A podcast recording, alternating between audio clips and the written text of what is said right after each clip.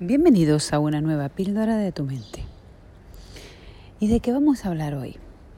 Pues estamos celebrando ya el 45 podcast. ¿Cómo es posible que en tan poco tiempo hayamos llegado ya a 45? Y se debe al poder de nuestra mente. Hoy no solo quiero darte gracias por estarme acompañando durante todo este tiempo, sino también que te quiero contar cómo se consiguen las cosas todo lo que sucede, todo lo que vemos a nuestro alrededor, primero se crea en nuestra mente, en la mente de alguien, para después buscar la manera de ejecutarlo en la realidad. No es que simplemente tú te pones a actuar y salen las cosas. ¿Qué cosas? Antes tienes que tener una idea de lo que quieres conseguir. Es como cuando coges el coche y vas a algún sitio pones una dirección en GPS o al menos tienes una idea de a dónde quieres ir, porque no es lo mismo coger hacia Alicante que coger hacia Barcelona. No es lo mismo el norte que el sur. Más o menos tienes una idea de a dónde quieres llegar.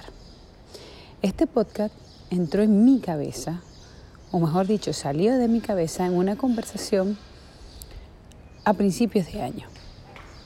Tenía una conversación con una amiga, con Marta, que en Instagram es Descubriendo Matrioscas, que os invito a que vayáis a verla, que es buenísima. Y hablamos sobre la posibilidad de un podcast. Y quedó apuntado allí en mi libreta. A raíz de sacar el curso de la ciencia de, tu mente, dije, si todos los días voy a estar enviando un audio al grupo, pues ¿por qué no hacerlo ya directamente como un podcast? Me apunté a un curso online, hice un curso con Vilma Núñez sobre Crea tu podcast en siete días. ¿Y qué digo siete días? Se creó en tres. ¿Qué os quiero decir? Tienes que tener una idea de las cosas que quieres. Primero tienes que crearla en tu cabeza. ¿Qué quieres? En mi caso era un podcast. Pero ¿cuáles son las cosas que tú quieres conseguir? Entonces luego busca los medios adecuados para ejecutar esa idea. Pero si no le pones forma en tu cabeza, no la vas a ver en la realidad. Y aunque la imagen que tú tienes en tu cabeza aún no es perfecta porque no está acabada, podría ser mejor, podría acabar siendo peor o simplemente distinta. Pero antes tienes que imaginarlo. A raíz de que lo imagines, ponte en acción.